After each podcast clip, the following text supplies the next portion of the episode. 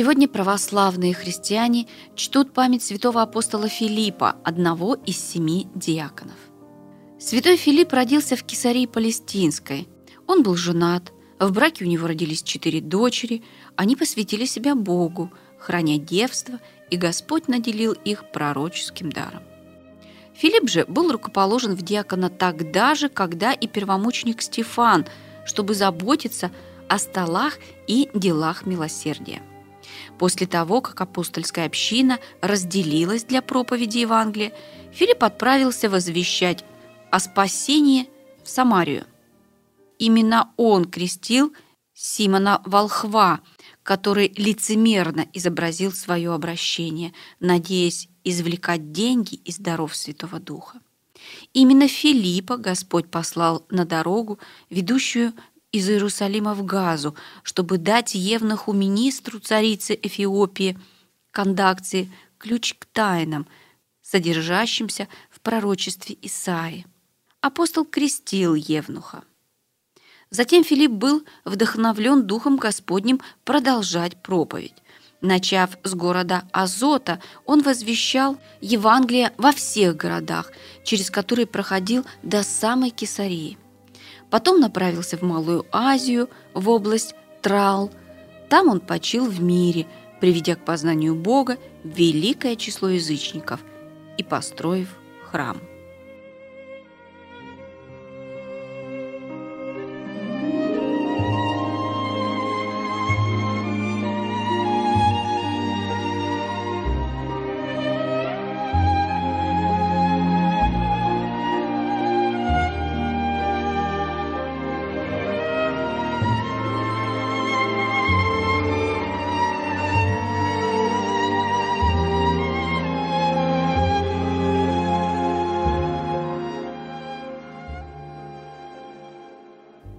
Сегодня православные христиане чтут память святителя Феофана Начертанова, творца канонов, епископа Никейского, исповедника.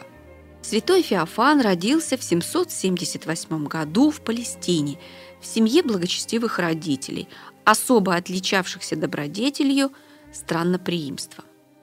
Получив достойное образование, Феофан в возрасте 22 лет поступил в монастырь святого Саввы вместе со старшим братом преподобным Феодором. Попечение о них доверили святому монаху Михаилу, который наставлял их в грамматике, философии и поэтическом искусстве. Когда наставник постриг братьев в монахи, он также приобщил их к искусству искусств и науке наук. Феофан во всем следовал примеру брата, и не меньше Феодора блистал смирением и послушанием, так же, как мудростью и даром сочинения священных песнопений. Когда святой Михаил был назначен Санкеллом Иерусалимской патриархии, он поселился вместе с двумя учениками в монастыре Спудеев возле храма Воскресения. Немного позже патриарх Фома рукоположил обоих братьев и отправил их вместе со святым Михаилом и монахом Иовом с духовной миссией в Рим для утверждения истинной веры и поддержки Иерусалимской церкви, угнетаемой арабами. Их путь лежал через Константинополь. Прибыв туда, они поселились в монастыре Хора, где обычно принимали монахов из Палестины. В это время умер император Михаил I Рангави, к власти пришел Лев V и незамедлительно начал гонения на почитателей святых икон. Принятые императором святой Михаил и его ученики, не колебаясь, порицали его и призывали вернуться к православию. В ответ Лев V приказал подвергнуть четырех монахов бичеванию и заключить в тюрьму, называвшуюся Фиал. В темнице исповедники отказались принимать пищу из рук еретиков. Они мужественно противостояли попыткам подчинить их, которые предпринимал Иван Грамматик, будущий иконоборческий патриарх. Тогда их разделили. Святой Михаил и Иов остались в тюрьме Фиал, а братья были сосланы в крепость, которая находилась в устье Босфора ее наместник получил приказ обращаться с пленниками грубо и лишить самого необходимого для существования.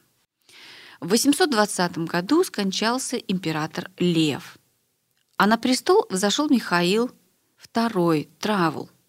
Наступило некоторое затишье в гонениях, и множество исповедников веры вновь обрели свободу.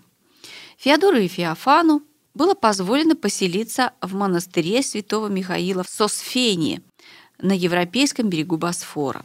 Там они продолжали подвязаться в аскезе и вели обширную переписку в поддержку православной веры. Но когда Михаилу наследовал Феофил, гонения тотчас возобновились с невиданным прежде размахом и свирепостью. Святых Феодора и Феофана вызвали в столицу для допроса. Вновь пытали за преданность православной вере, а затем сослали на остров Афусия в Мраморном море, как и множество других исповедников святых икон. Спустя два года их вновь вызвали в Константинополь, чтобы подвергнуть допросу. Они предстали перед императором в парадном зале дворца Хриса Триклиний. И не теряя уверенности и сохраняя мирный тон, монахи показали, что тексты, которые используют император и его придворные богословы для оправдания его политики, подделаны, и что почитание святых икон – это исповедание веры в воплощении Господа нашего Иисуса Христа. Разгневанный до крайности император велел пытать их в присутствии своем. Под ударами святые призывали Христа и Пресвятую Богородицу и оправдывали себя тем, что ничего не совершали против власти. Исповедников мучили четыре дня, а затем Феофил приказал заклеймить преподобных раскаленным железом от лба до груди двенадцатью ембическими стихами, обозначавшими причину их осуждения. Залитых кровью исповедников бросили в тюрьму Притория. Там они получили утешительные письма от своего духовного отца, святого Михаила, и от святого Мефодия. Потом их сослали в Вифинский город Апомею на берегу Никомедийского залива. Живя там, братья Феодор и Феофан вызывали у всех восхищение правой верой, аскезой и совершенной любовью к ближним. Именно там, в 841 году, преподобный Феодор, будучи уже в преклонном возрасте и измученный дурным обращением, предал душу Богу. Несмотря на приказ императора оставить тело святого без погребения, Феофан похоронил брата и сочинил в качестве погребальной песни поэтический канон в честь Феодора. Спустя некоторое время после смерти императора Феофила, святой Феофан, был перемещен в Фессалонику, где просиял духовными наставлениями.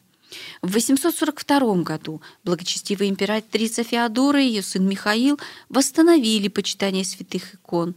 Тогда Феофан наконец вернулся из ссылки вместе с другими исповедниками. Патриарх Константинопольский, святой Мефодий поставил его митрополитом Никейским. Именно в этом городе святой мирно провел последние годы жизни, мудро руководя паствой и сочинив значительное количество поэтических канонов, гимнов, которые поют в наши дни на праздники Господни и святых, и в которые он вложил свой бесценный опыт созерцания, явив таким образом в испытаниях живой образ Христа Спасителя – святитель Феофан отошел к Господу 11 октября 845 года, присоединившись к сонму святых.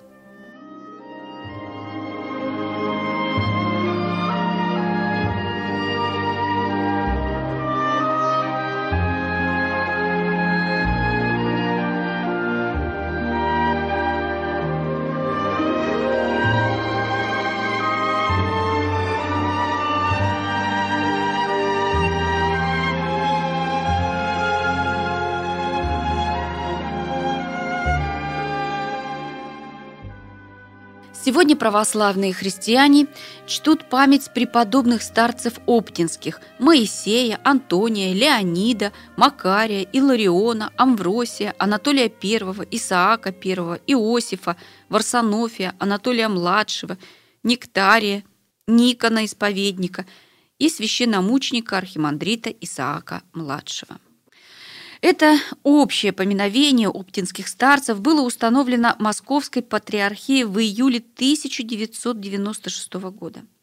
Но его подтверждение для всей русской церкви и канонизация некоторых старцев состоялась только в августе 2000 года. Монастырь Оптина-Пустынь расположен в Калужской губернии, неподалеку от города Козельска, на правом берегу Жиздры – на краю обширных лесов.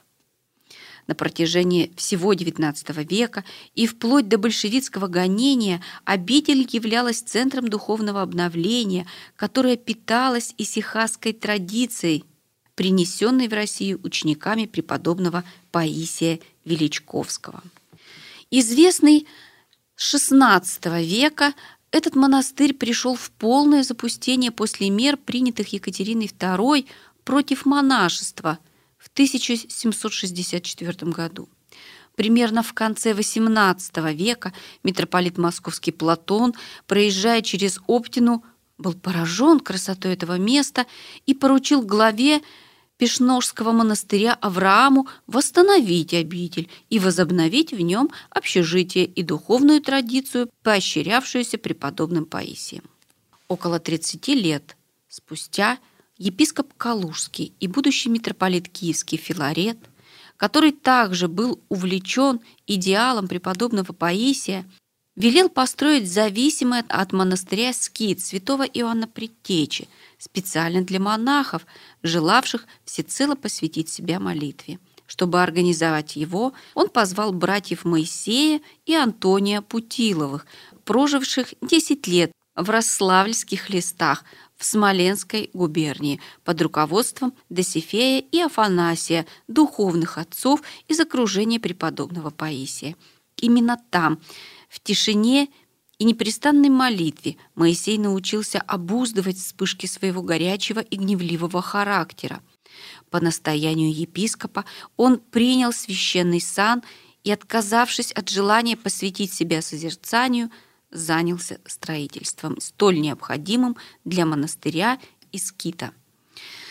За деньгами на строительство он отправился в Москву, где и узнал о своем назначении игуменом. Обладая выдающимися добродетелями и качествами духовного наставника, архимандрит Моисей, однако, ограничился – поддержанием внешнего порядка среди братьев, уступая место старцам во всем, что касалось духовной жизни. Именно благодаря ему отцы Леонид и Макарий поселились в скиту и смогли поставить на службу инокам и людям Божьим свои дары духовного рассуждения и прозорливости. Таким образом, они заложили основы старчества, которому предстояло принести славу Оптиной пустыни – и зачинателем которого может считаться преподобный Моисей. Трудами отцов Моисея и Антония сложились благоприятные условия для развития старчества. Основоположником этого духовного течения в Оптиной пустыне явился преподобный Леонид Наголкин. Он был родом из скромной семьи города Карачарова Орловской губернии. Будущий инок провел юность, работая торговым приказчиком, и так научился очень хорошо разбираться в людях. В 1797 году 29-летний Леонид стал послушником в Оптиной пустыне. Пробыв там только два года, он принял схему в Белобережском монастыре. Чуть позже был посвящен в пресвитера. В 1827 году, вскоре после кончины старца Афанасия, Макария назначили исповедником Севского монастыря. Он молил Бога, чтобы тот послал ему человека, способного разрешить множество вопросов, которые накопились у него, как у духовника, и в скором времени встретил отца Леонида. Тот провел в Плащанской пустыне шесть месяцев, прежде чем обосновался в Оптиной. Леонид тотчас различил выдающиеся качества Макария и воспринимал его как равного, но, уступив его мольбам, согласился – обращаться с ним как с учеником. После отъезда Леонида святые поддерживали постоянную переписку с ним, но лишь В 834 году Маркарий освободился от своих обязанностей и присоединился к Леониду в Оптиной пустыне. Спустя два года он был назначен исповедником монастыря, а затем скитоначальником. Однако он продолжал рассматривать себя как ученика старца Леонида и ничего не предпринимал без его благословения. Макарий не покидал его, и в течение семи лет они вместе руководили духовной жизнью монахов и тысяч посетителей, которые толпились в Оптиной. Можно сказать, что два старца были словно единая душа в двух телах. Наделенный изысканным вкусом, старец Макарий проявил большую заботу о том, чтобы украсить скит садом, полным цветов. Он возвысил торжественность богослужений и создал библиотеку. Святой – вставал в два часа утра и после четырехчасовой молитвы садился за рабочий стол, чтобы переводить или просматривать святоотеческие тексты, или же писать многочисленные письма. Эта обширная переписка вскоре после его смерти была издана в четырех томах. В них ясно открывается глубокая мудрость старца. После общей трапезы с братьей Макарий давал себе один свободный час, чтобы погулять в саду. Он переходил от одного цветка к другому, не произнося ни слова. До такой степени он был охвачен восхищением перед величием Творца. Начиная с двух часов, старец принимал в здании для гостей, расположенном на входе в скит, всех, кто его ожидал – мужчин, женщин, с любовью выслушивая собеседников, каким бы ни были занимавшие их вопросы, и распознавая, что им необходимо в их положении, преподобный тотчас уверенно давал наставления или наделял несколькими словами утешения. После общения с ним все уходили обновленными. Его речь всегда ласковая, смиряла гордецов, возвращала надежду унывающим, приводила к вере неверующих – и даже обладала силой изгонять бесов.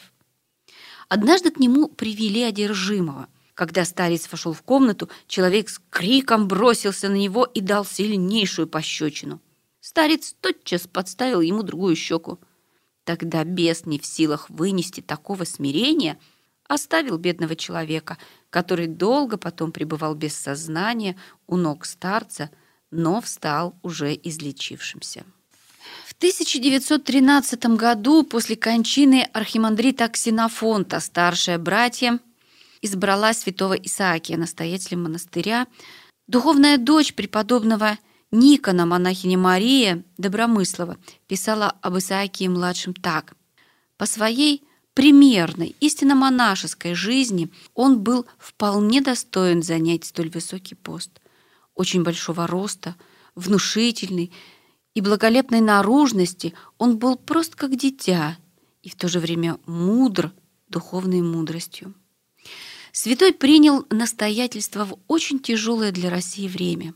Только что началась Первая мировая война, потом грянет революция, разразится братоубийственная гражданская война, на церковь обрушатся невидимые испытания и гонения. К концу 1916 года из-за затянувшейся войны ощутимо чувствовался недостаток во всем жизненно необходимом. И, несмотря на это, Оптинская обитель охотно отзывалась на все просьбы о помощи пострадавшим от войны, сокращая собственные потребности. Преподобный Исаакий не имел ни минуты отдыха. Свет в его келье гас только под утро. Мир, мир душевный источали вся его фигура преподобного — его неторопливые движения, его умные добрые глаза. Он никогда не спешил и не суетился, но во всем полагался на Бога, и Господь никогда не оставлял его. В летописи Скита говорится о том, что преподобный Исаакий участвовал во Всероссийском церковном соборе 1917 года. 23 января 1918 года директором Совета народных комиссаров Оптина пустынь была закрыта. Но монастырь еще держался под видом сельскохозяйственной артели. Весной 1923 года закрыли и сельхозартель. Обитель перешла в ведение глав науки и как исторический память была названа «Музей Оптина пустынь». Настоятеля святого Исаакия власти отстранили от дел и поручили преподобному Никону организовывать передачу монастырского имущества музею. Исаакий и старшие братья с великой скорбью, покинув обитель, поселились на квартирах в Козельске. В 1923 году все храмы обители были закрыты, и храмовые службы прекратились на 65 лет. В то время в Георгиевском храме Козельска освободилось место священника, и чудесным образом устроилось так, что в этом храме все должности заняли оптинские иноки во главе с преподобным Исаакием. В 1929 году по всей стране прокатилась волна новых арестов. После праздника Преображения Господня были арестованы и заключены в Козельскую тюрьму все оптинские иеромонахи вместе с Исаакием. Из Козельска арестованные были отправлены в Сухиническую тюрьму, а оттуда в Смоленск. После окончания следствия заключенные были сосланы. В 1932 году преподобный Исаакий, живший в городе Белеве Тульской области, вновь был арестован в связи с делом белевского епископа Никиты Прибыткова. Последнему вменялось в вину, что он, являясь организатором и руководителем подпольного монастыря при храме святого Николая в Казачьей Слободе систематически давал установку монашествующему элементу и духовенству на проведение контрреволюционной деятельности среди населения и на распространение явно провокационных слухов о сошествии на землю Антихриста. В 1937 году было арестовано и расстреляно 100 человек – в декабре того же года схватили еще 20. Всех подвергли жестоким и бесчеловечным истязаниям. Их заставляли стоять и не спать несколько суток при беспрерывном допросе сменяющихся следователей. А если человек падал, его обливали холодной водой. Арестованные все отрицали. Святой Исаакий был тверд в своей правоте, отвергал все наветы и дал ответ краткий и ясный состав подпольного монастыря я не входил. Обвинительный акт всем арестованным был вынесен 25 декабря 1937 года Белевским НКВД. Затем их перевели в Тулу, где заседала тройка, которая приговорила их к расстрелу. Приговор привели в исполнение 8 января 1938 года на второй день Рождества Христова – когда Святая Церковь празднует собор Пресвятой Богородицы. Мучеников тайно захоронили в лесу на 162 километре Симферопольского шоссе.